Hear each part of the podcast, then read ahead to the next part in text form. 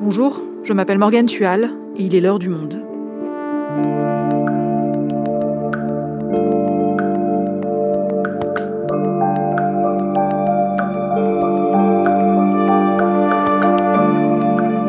Aujourd'hui, on vous propose un épisode un peu spécial. Vous allez entendre Tetiana et Andrei. Ils sont tous les deux ukrainiens et ces derniers jours, ils nous ont raconté leur vie dans ce pays en guerre. Ils nous ont envoyé des nouvelles régulièrement par WhatsApp et on perçoit si loin d'eux leur inquiétude. On entend leur quotidien, le café du matin, les sirènes, le moral qui vacille. La guerre, devenue leur nouvelle normalité. Andrei a choisi de rester à Kiev, Tetiana, quant à elle, a préféré fuir vers une ville plus sûre. Chroniques ukrainiennes, la guerre au quotidien, un épisode produit avec Clément Baudet, réalisation Amandine Robillard.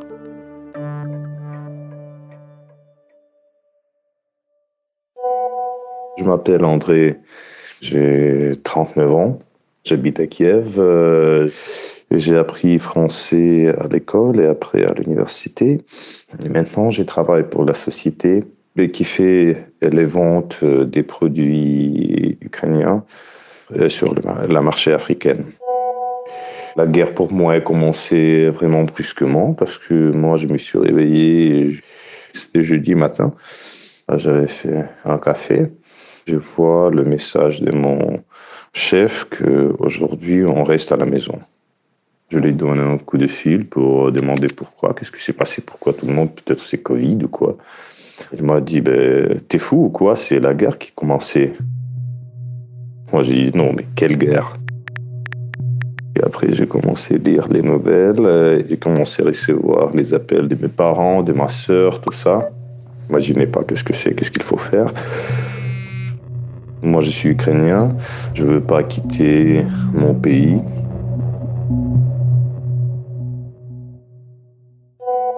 Bonjour, euh, c'est André de Kiev. Euh, aujourd'hui, c'est 4 mars.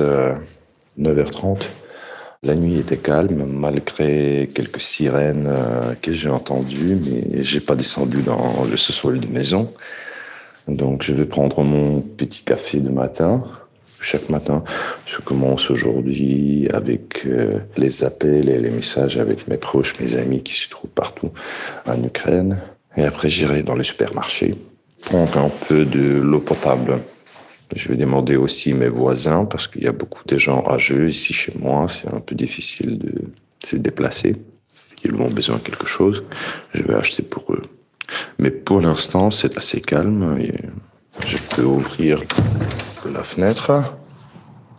Non, c'est calme. La vie comme, euh, comme chaque matin avant la guerre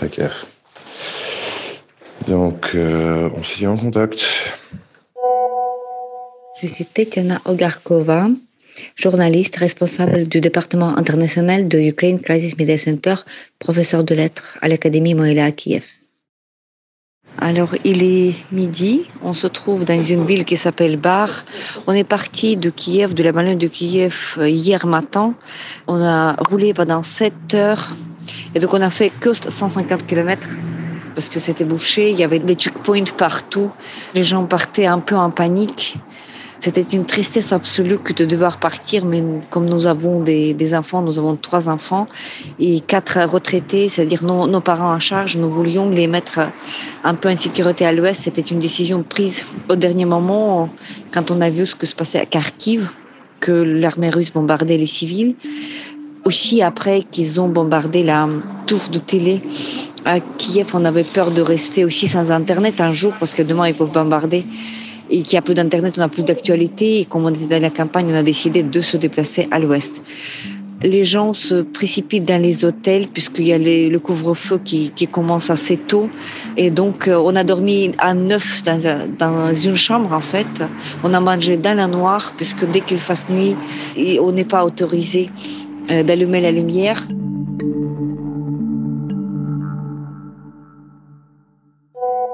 Quand le président a déclaré la mobilisation totale.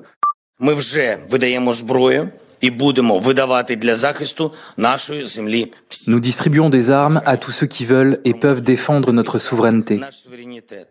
Le futur du peuple ukrainien dépend de chaque citoyen. À Kiev, presque tout homme s'est présenté au commissariat pour euh, être inscrit soit dans l'armée, soit signer le contrat avec la défense territoriale. J'ai trouvé le numéro de la défense territoriale. On m'a demandé si j'avais fait un service militaire, j'ai dit non. Ils m'ont dit que pour l'instant, nous n'avons pas besoin de personnes comme ça parce qu'on est vraiment très bien euh, complété. Donc après, j'ai pensé qu'est-ce que je peux être utile? En fait, je suis en contact direct avec les gars de la défense territoriale. Euh, je leur demande de m'appeler s'ils ont certains besoins. Par exemple, de l'eau potable, des cigarettes, des vêtements, tout ça. Aujourd'hui, on a réussi à avancer. On est, on a passé Vignitsa. Après Vignitsa, il y a cette ville bar. Et là, on se croit sur notre planète, en fait. C'est une vie d'avant, en fait. On voit qu'ici, les gens se préparent, mais il y a encore la vie normale. Vous entrez dans les magasins, vous voyez des produits et pas que le vide. Parce que dans toute la région de Kiev, vous entrez dans n'importe quelle station d'essence, il n'y a rien de rien. Il n'y a pas d'essence, etc. Donc, il nous reste encore quelques heures à rouler jusqu'à Kamianets-Podilski. C'est ma ville natale. On a de la famille, on a des amis qui sont en train de nous chercher un endroit sûr pour qu'on puisse se poser et y respirer. Ici, on n'entend pas de sirène. Par contre, euh, la nuit dernière, en étant encore euh, dans la région de Kiev, quand on s'est couché, on a entendu au minimum deux ou trois fois la sirène qui était juste à côté de nous. Donc ça veut dire que le danger était encore là. Bon, on continue notre route et puis on espère qu'on sera bientôt arrivé.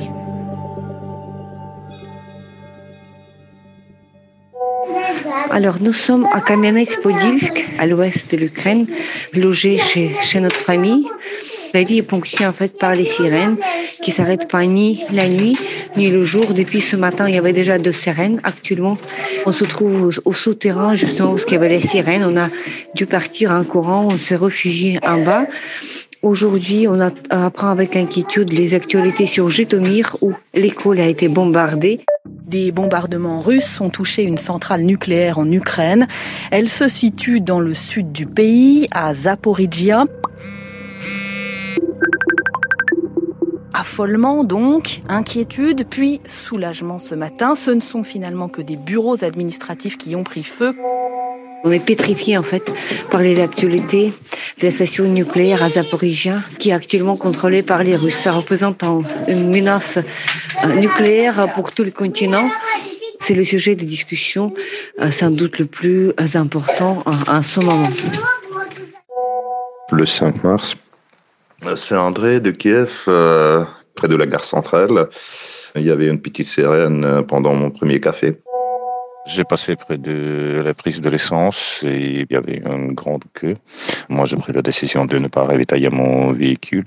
J'ai encore à peu près de l'essence pour 200-250 km. Donc en passant sur les rues, j'ai vu quelques arbres abattus. Je ne sais pas pourquoi, mais c'était abattu spécialement, peut-être pour bloquer les rues.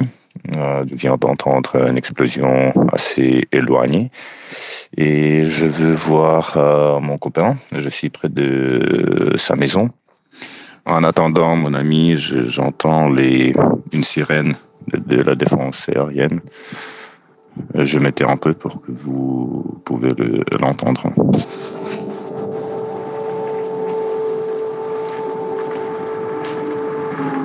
Donc euh, c'est comme ça. Espérons que ça passe.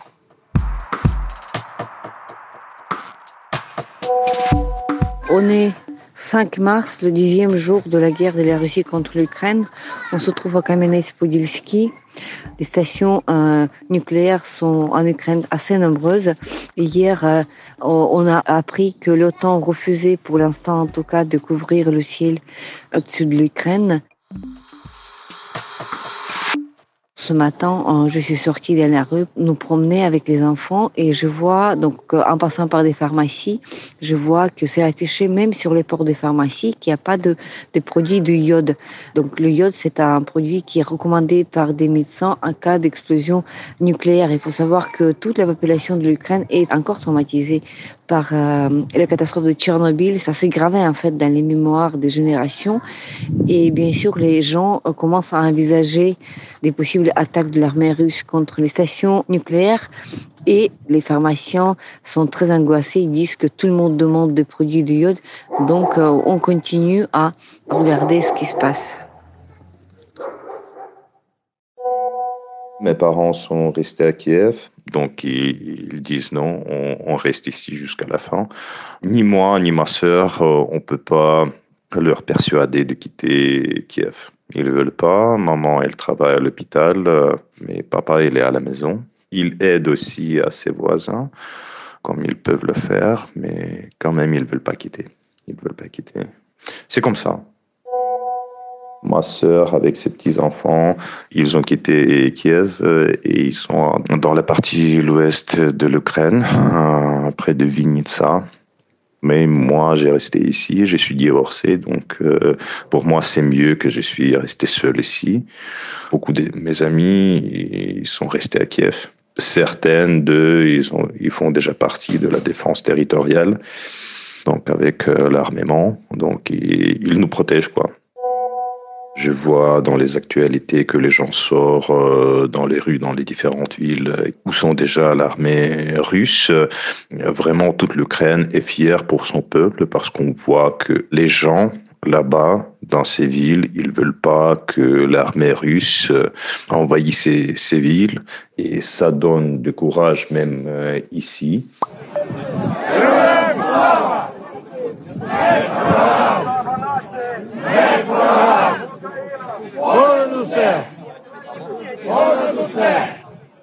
Il y a centaines euh, de gens, ils vont non armés et ils disent non, allez-vous-en, laissez-nous vivre sans les Russes. On veut pas faire partie de la Russie. On n'a jamais invité les soldats russes ici dans notre terre. Donc, euh, ils font ces manifestations et c'est vraiment quelque chose d'incroyable. Euh, et ça donne du courage à tout le monde. C'est dimanche 6 euh, mars, euh, Kiev. Euh, le matin, j'étais réveillé par quelques explosions. Je prends mon petit café de matin. C'est comme ça. il fait un peu froid. Il y avait un peu de neige ce matin, mais c'est très très peu. Les amis de la défense territoriale, euh, je les connais depuis le début de, la guerre. donc ils ont besoin des, vêtements thermiques parce qu'il fait froid à Kiev, à peu près zéro, ils ont froid. Voilà pourquoi j'essaie de trouver quelques quantités de vêtements thermiques pour eux.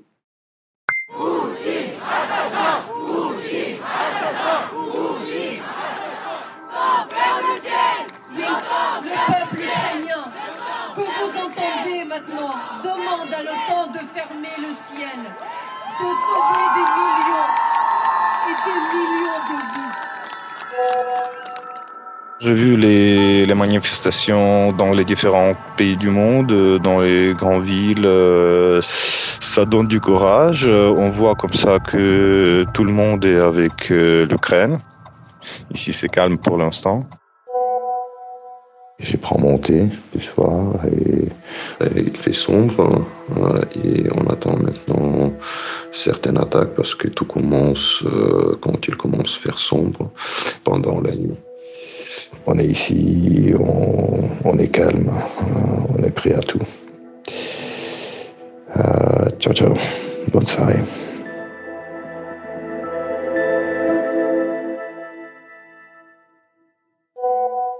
C'est le 7 mars. Euh, cette nuit, j'étais endormi dans ma cuisine. C'est l'endroit le plus prudent dans mon appartement. Le matin, il y avait certaines explosions à l'entrée de la ville, mais je ne sais pas dans quel côté. Mes parents, hier soir, on a pris la décision de s'évacuer de Kiev et maintenant ils font leur euh, route à la campagne à 150 km. Ils m'ont appelé, donc ils sont déjà en route. C'est comme ça. Si on prend ma famille, moi j'ai resté seul euh, à Kiev. Tout le monde est évacué. Je viens de recevoir euh, l'appel de mes parents, donc ils sont bien arrivés à la campagne, tout est bien. Salut, on vient de quitter Noga de, de la défense territoriale. Je suis en route avec euh, mon ami Serge. Il veut dire salut. Est-ce que j'ai salut? Salut. Mon collègue avec qui on bosse ici. Donc les gars euh, de, de la défense territoriale sont dans le bon humeur. Euh, j'ai essayé de ravitailler mon véhicule, mais c'est interdit de le mettre à plein. Donc euh, je roule un peu, je vais ravitailler après. Les amis de la défense territoriale étaient vraiment très surpris parce qu'on a réussi de trouver tout ce qu'ils ont demandé. Des vêtements thermiques, de l'eau potable, des cigarettes. Ils nous remercient beaucoup, donc ils disent que leur unité est vraiment équipée mieux que les autres. Ils passent euh, beaucoup de bonjours, euh, ils disent que nous sommes super et ça nous donne du courage aussi. Je leur dis ça c'est parce que vous êtes sur place et vous tenez l'ennemi à distance euh, et ils sont vraiment vraiment incroyables les gars. Ils savent qu'est-ce qu'ils défendent.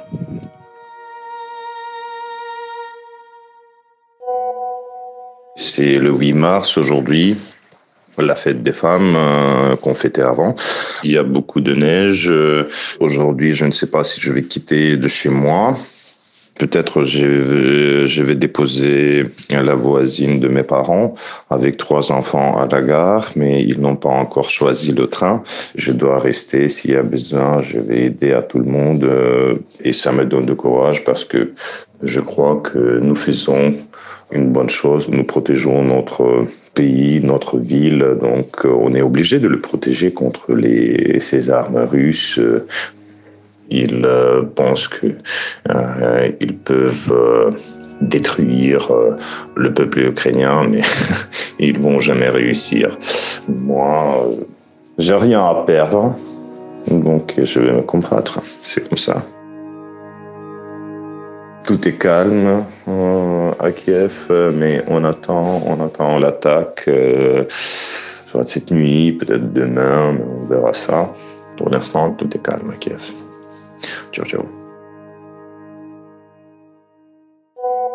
Un peu fatigué, donc, euh, mais je pense que c'est la fatigue, la situation, tu vois, donc deux semaines euh, sous les bombardements, les morts, tout ça, donc ça fatigue un peu du point de vue psychologique. Tout le monde est fatigué, donc et les soldats, et les civils, euh, et les volontaires, et les réfugiés, donc tout le monde euh, est sous la pression, donc c'est comme ça, mais on se tient ici, donc je pense que demain sera la, la nouvelle journée et tout sera bien. Petite pause psychologique, disons. On est 9 mars 2022. C'est le jour de naissance de Taras Shevchenko, poète ukrainien, un des fondateurs de la nation ukrainienne. C'est un jour marquant. Il fait beau aujourd'hui. Je suis toujours à Kamenets-Podilsky, à 500 km de Kiev. Mon mari et mon père ont refait le chemin vers Kiev hier. La capitale tient. Ça nous permet de garder le moral. On voit aussi dans les actualités que la situation militaire pour la Russie devient plus difficile. On reçoit aussi des chiffres positifs euh, des sondages. Presque 80% des Ukrainiens croient que la victoire sera euh, ukrainienne. Mais en même temps, on reçoit beaucoup de réfugiés ici. J'ai pas pu me reposer bien, car euh, ma copine dans la direction de Chernigiv, euh, elle a passé toute la nuit dans le sous-sol euh, parce qu'il y avait le bombardement. Je m'inquiétais beaucoup, car il n'y avait pas de connexion, de communication. Elle m'a appelé ce matin presque toute la nuit et je dormais pas. Je suis avec mon portable en attendant son appel ou son message. euh, C'est comme ça. Aujourd'hui, on est 10 mars, le 15e jour de la résistance de l'Ukraine dans la guerre entamée par la Russie.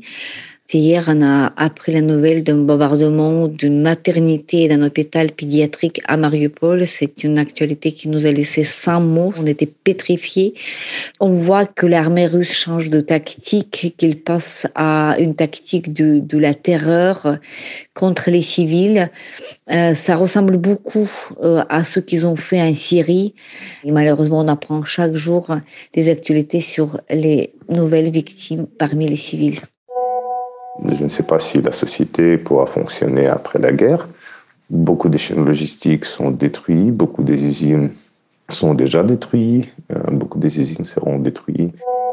Mon mari et mon père ont remonté à Kiev. Mon mari essaie d'aider la défense territoriale, puis les médecins qui sont restés à l'intérieur de la ville.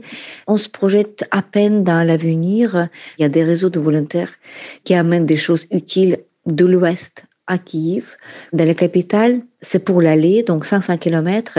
Et au retour, il y a toujours des gens qui veulent s'évacuer. Comme on a une voiture assez grande, Renault Trafic, donc neuf places presque. Donc on peut vraiment amener, évacuer des gens de Kiev, ceux qui veulent partir vers l'ouest. Et de cette manière, on peut être utile pour les gens qui restent à Kiev et pour ceux qui veulent partir.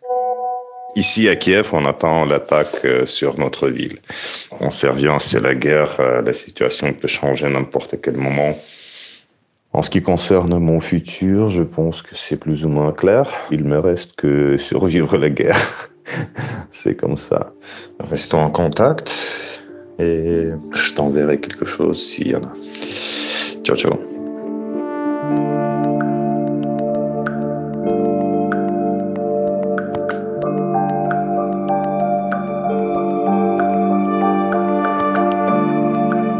Merci à André et à Tetiana pour leurs messages vocaux envoyés entre le 4 et le 10 mars 2022. Merci aussi à Faustine Vincent, journaliste au Monde, spécialiste de l'Europe de l'Est, qui nous a aidés pour cet épisode. Et pour suivre en direct ce qui se passe en Ukraine, abonnez-vous à notre site lemonde.fr où vous retrouverez notre live, mais aussi tous les articles de nos envoyés spéciaux. C'est la fin de l'heure du monde, le podcast quotidien d'actualité proposé par le journal Le Monde et Spotify.